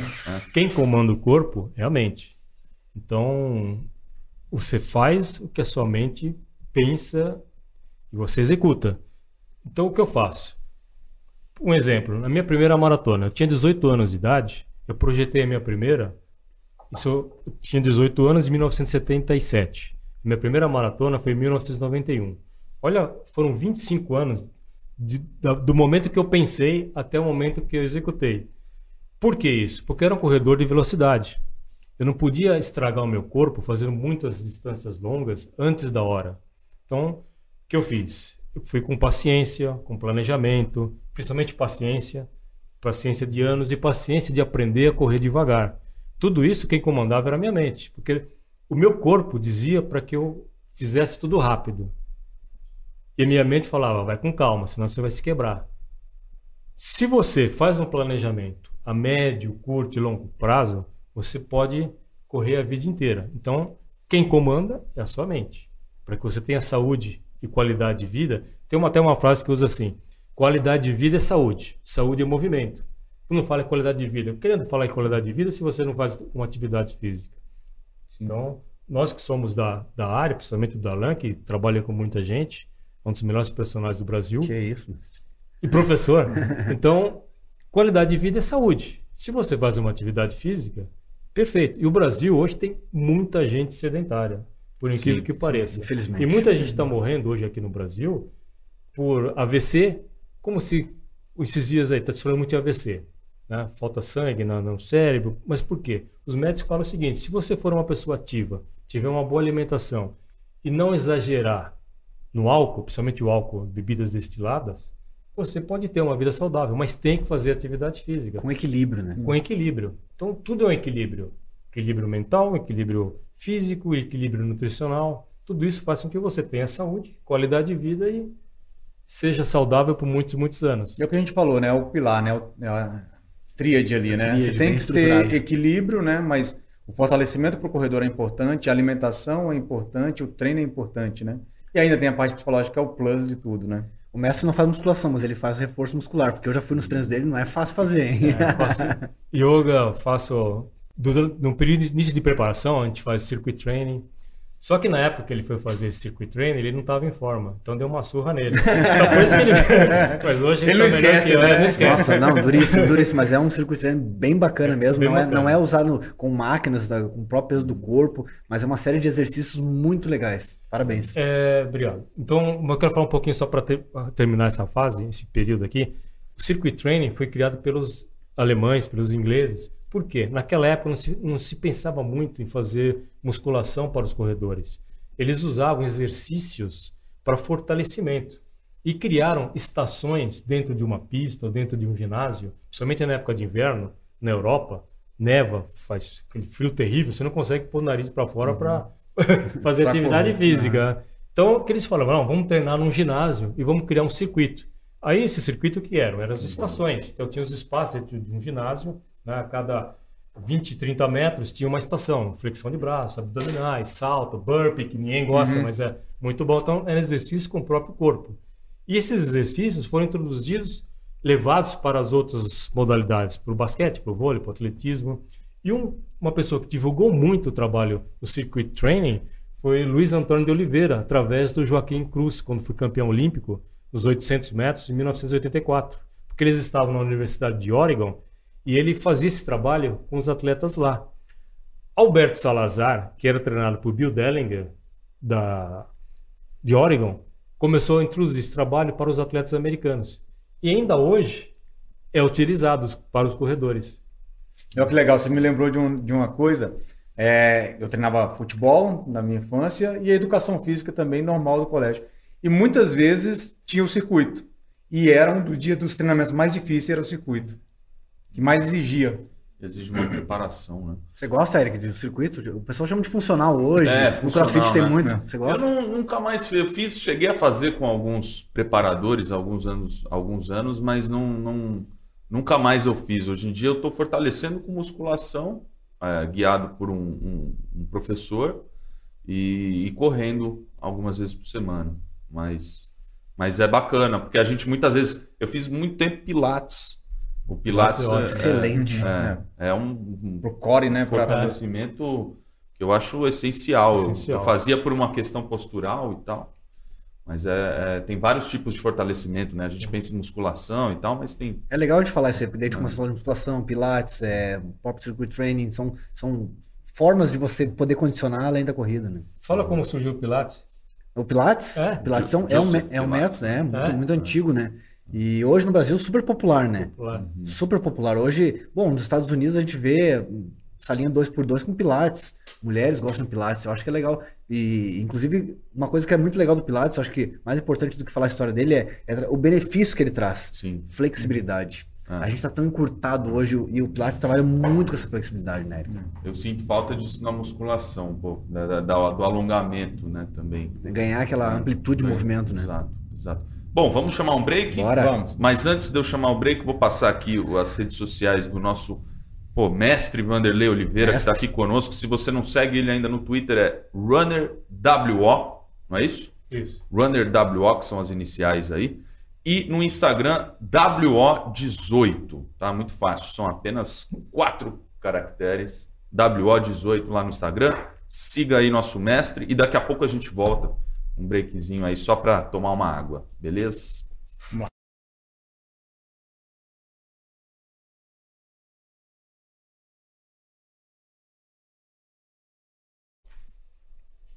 É isso aí, foi um intervalo rapidinho aqui, já fizemos as necessidades, estamos de volta aqui, hoje estreando esse podcast da Runners Brasil. Bom, já apresentei aqui os- o grande elenco e o nosso convidado, o mestre que está aqui, Vanderlei Oliveira. É, não sei, vocês queriam puxar um assunto? Eu tava. O, da, o Dalan tinha comentado alguma Isso, isso. A coisa. gente tem sempre uma pautinha surpresa, né, Pablo? É isso aí. A, a ideia é ter- é ter uma, uma pergunta, né? A gente fazer um sorteio dentro de uma pergunta e essa pergunta ser uma. como se fosse um bate-bola, né? Pergunta, sai a, a, a palavrinha e você fala um pouquinho pra gente sobre isso que a gente vai sortear agora. Vamos inovar, vamos colocar três, assim, para ser uma pautinha rápida. Pode ser. Boa. Ó, os números são de 1 a 42, e a partir do momento que o mestre escolher um número aqui, eu vou falar o, o assunto, e a gente vai discorrer um pouquinho sobre esse assunto. Coisa rápida, mas dá pra, dá pra brincar um pouquinho. Vamos lá. Vamos lá, de 1 a 42, então, pode falar um número aí. Um. Pipoca. Pipoca. É engraçado. As, é, as provas hoje, principalmente a São Silvestre, tem muitas pipocas. Pipoca é aquele corredor que entra sem estar inscrito, ou então que clona o número de um companheiro de uma prova de um ano anterior. Isso é errado. Se você entra numa prova, tem que entrar de forma honesta e que você se prepare adequadamente para a prova. Então, corredor pipoca, zero. Tá fora. Tá fora. Não é corredor. O cara que é pipoca não é corredor. É legal a gente falar disso aí, é um tema bem polêmico, né, mestre? Porque muitas vezes o pipoca, ah, quando a pessoa vem, justamente o pipoca é aquela pessoa que entra na- no percurso e participa. Além de ter, ter um volume maior de corredores, como a São Silvestre que já tem 30 e poucos mil, se vier a mais 30 e poucos mil pipoca, acaba bloqueando o fluxo, interfere, por mais que ele diga assim, ah, eu levo a minha água, mas ele interfere nisso e além disso, a equipe de atendimento médico está calculado tantas ambulâncias por pessoa. Se eu tiver o dobro ou o triplo de pessoas, será que as ambulâncias dariam conta? Então, tem um risco médico também aí em cima do pipoca, né, mestre? É, o risco é muito grande também. Realmente não, não se deve fazer isso.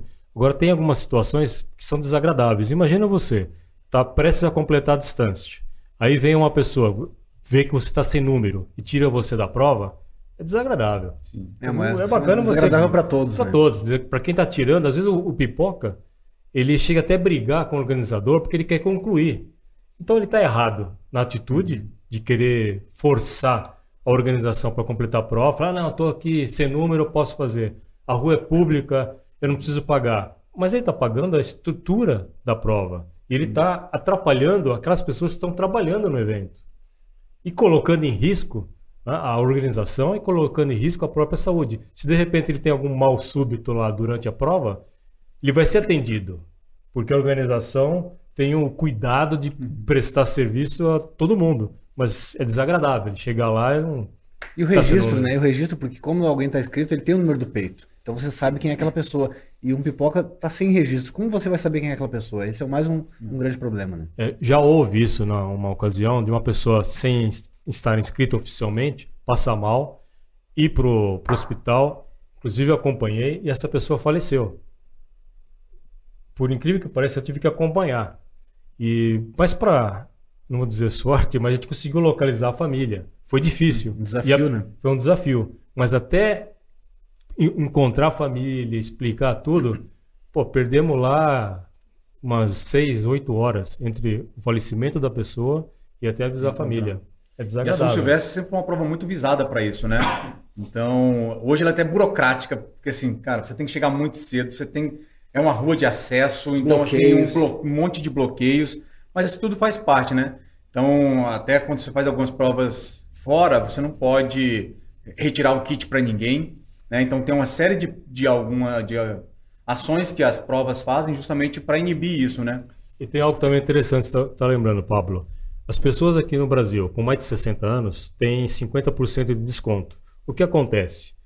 Algumas pessoas com essa, acima dessa idade faz a inscrição e dá a inscrição para o filho, neto. para o neto. Aí a pessoa vai, corre a prova com a inscrição master, idoso. né? Uhum. Do idoso, que está errado. Sim. Primeiro, vai atrapalhar a classificação. Caso o corredor seja bom, está lá na- o que correu com o número. É um jovem, vai correr mais rápido do que o idoso. Aí quando sai a classificação, ela fala: Poxa, eu, eu fui o segundo colocado, eu fui o primeiro e tem fulano aqui na minha frente. Já tira a vez daquele que treinou corretamente. Sim. Então tá errado isso. Tá errado quem fez a inscrição e quem cedeu essa inscrição para uma jovem. Não pode. Não é porque você está pagando 50% que você vai dar inscrição para o outro. Sim. Você fez para você, corra você. É, é. É igual o penetra, né? Arroz de festa. Arroz de festa. Seja um corredor limpo.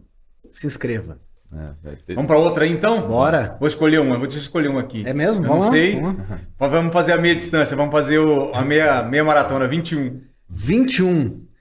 Meu sonho é. Poxa, meu sonho é correr até os 180 anos. Tô no primeiro terço. Legal. Mas acho que a longevidade é um negócio que a gente busca, né? Acho que até uma coisa interessante que você falou, e aí muita gente também não tem esse conhecimento, e acho que hoje acho que a gente teve uma aula também de várias coisas, que é o fato de você explicar que a prova 42 quilômetros ele acelera né, a parte do envelhecimento e você tem uma estratégia de para cuidar desse envelhecimento. Então, a musculação você faz a parte de fortalecimento, você corre provas curtas, você escolhe as provas. E um do, eu acho que um dos maiores erros que, que os atletas amadores de corrida começam, quando eles começam, é querer fazer todas as provas, é querer encher o quadro de medalhas, né? Porque é legal também, né? Isso, isso te motiva. Mas, assim, é, é o que você falou, tem gente fazendo prova praticamente todos os finais de semana no ano. Então, assim, o cara vai ver lá, o cara quer fazer 30, ganhar 40 medalhas no ano e, assim, não se cuida, né? Assim, a parte do treinamento que a gente fala, descanso é treinar, né?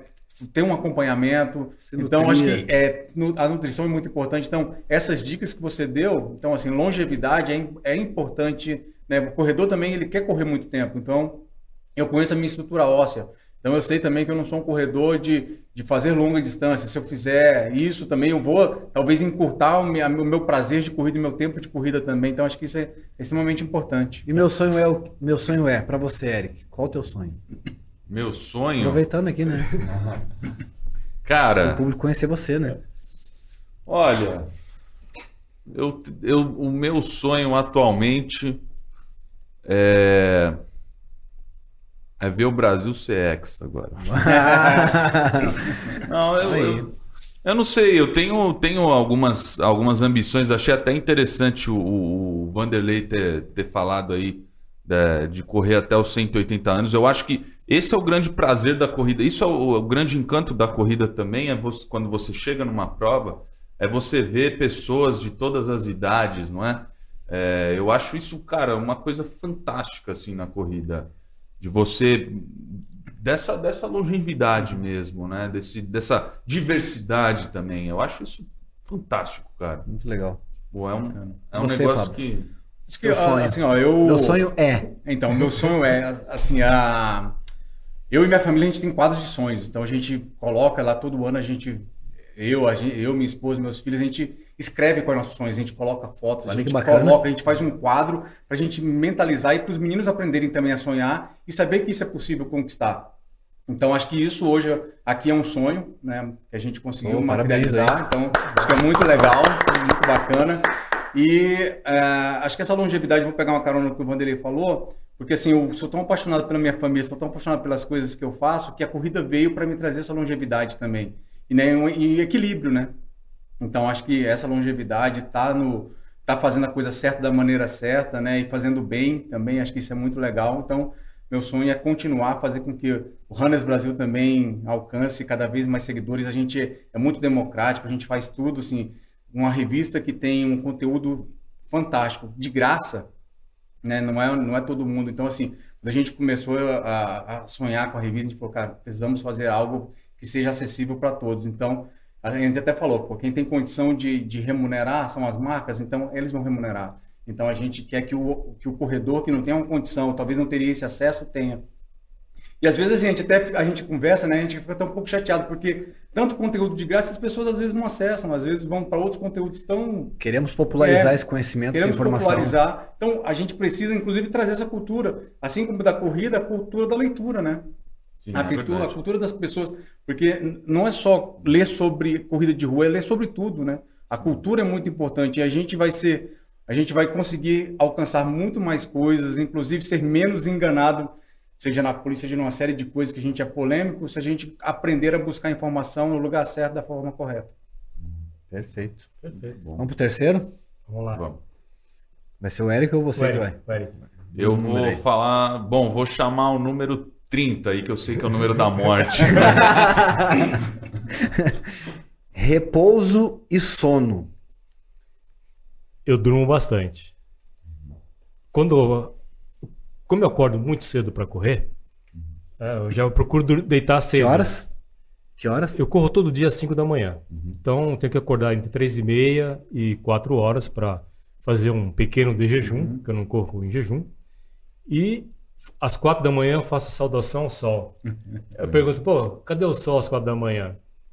É uma sequência de, de, de, de asanas, né? não são exercícios, do yoga, que são 12 movimentos, que já dá uma energizada logo cedo.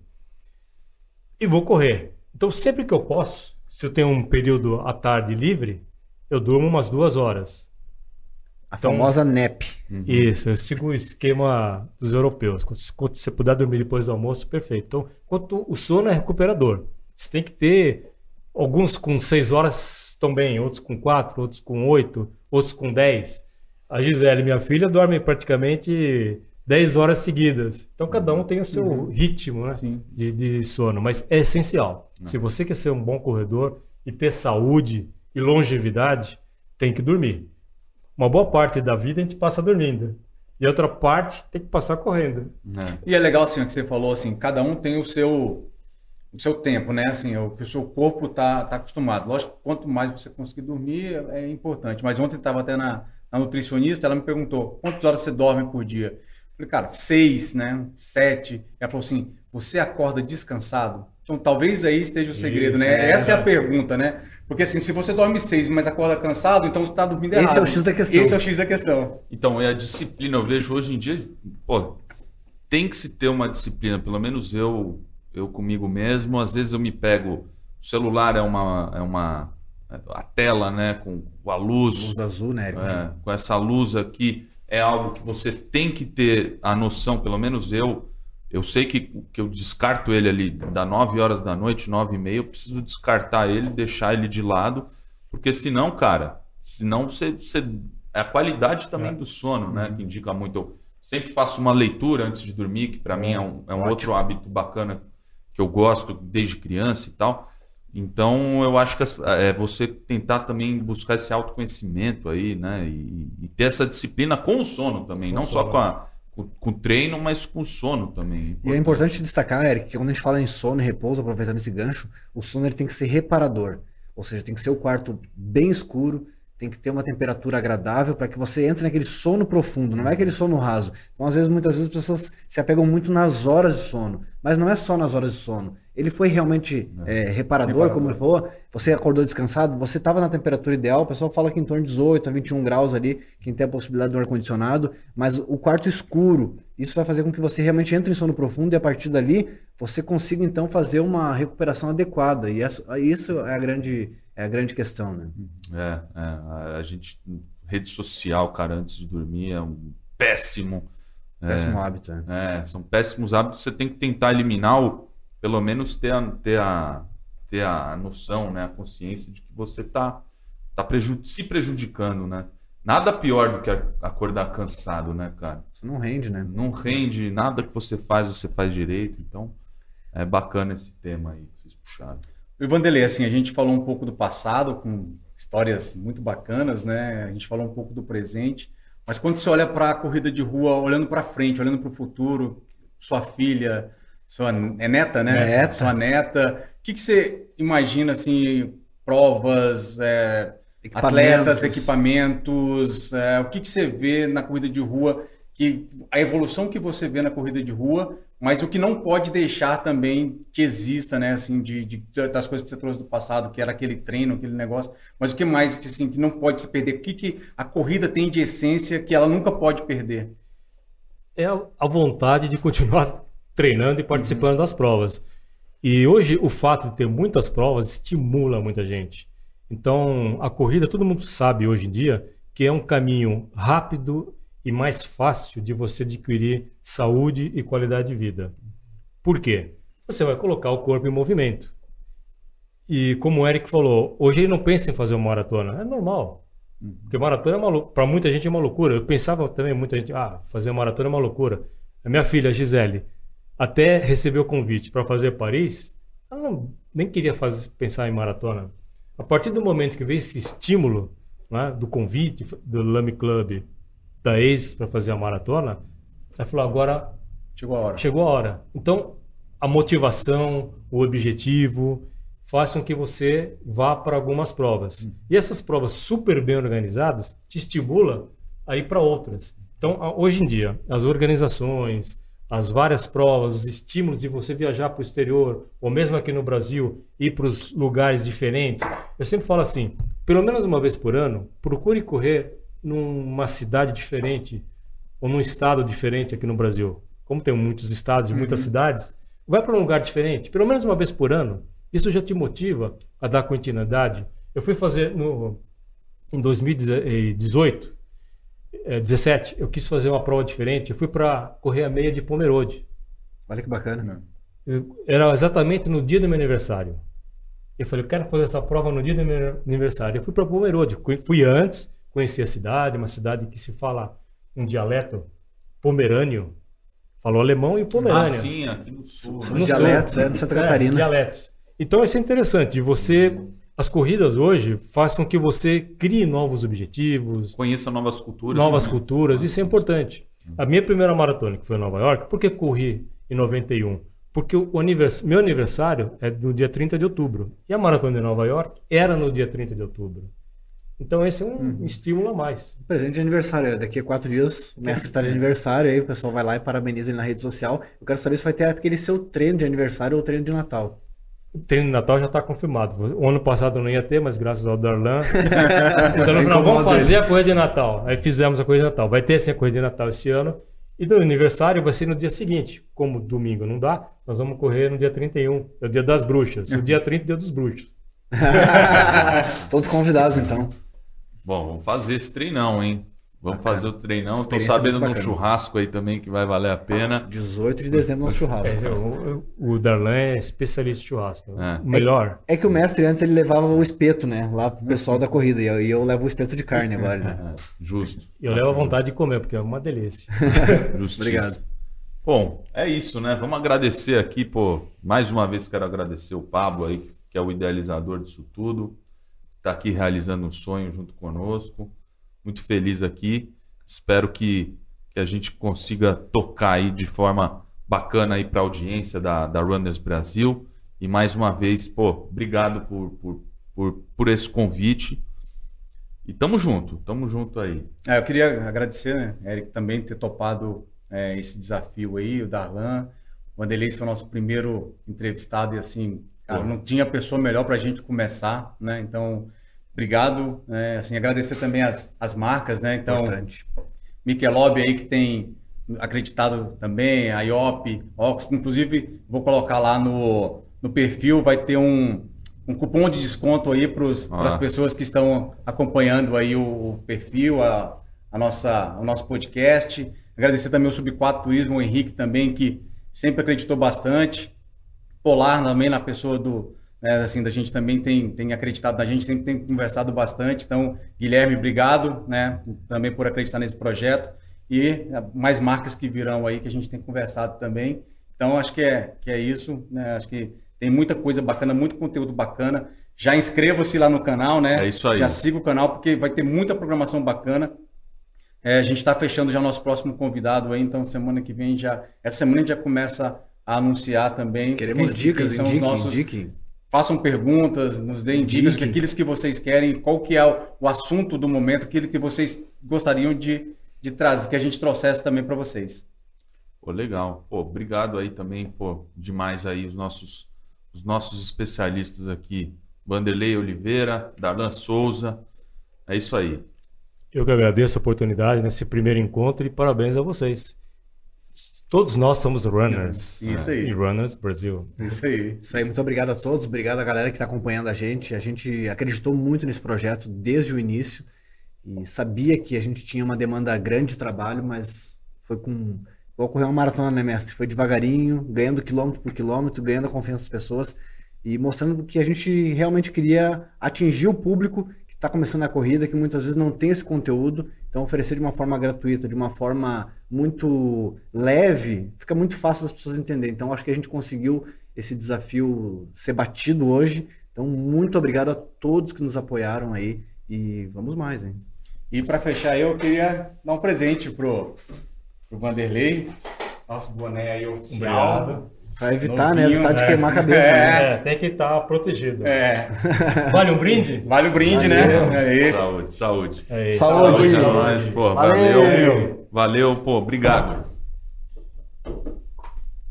Show.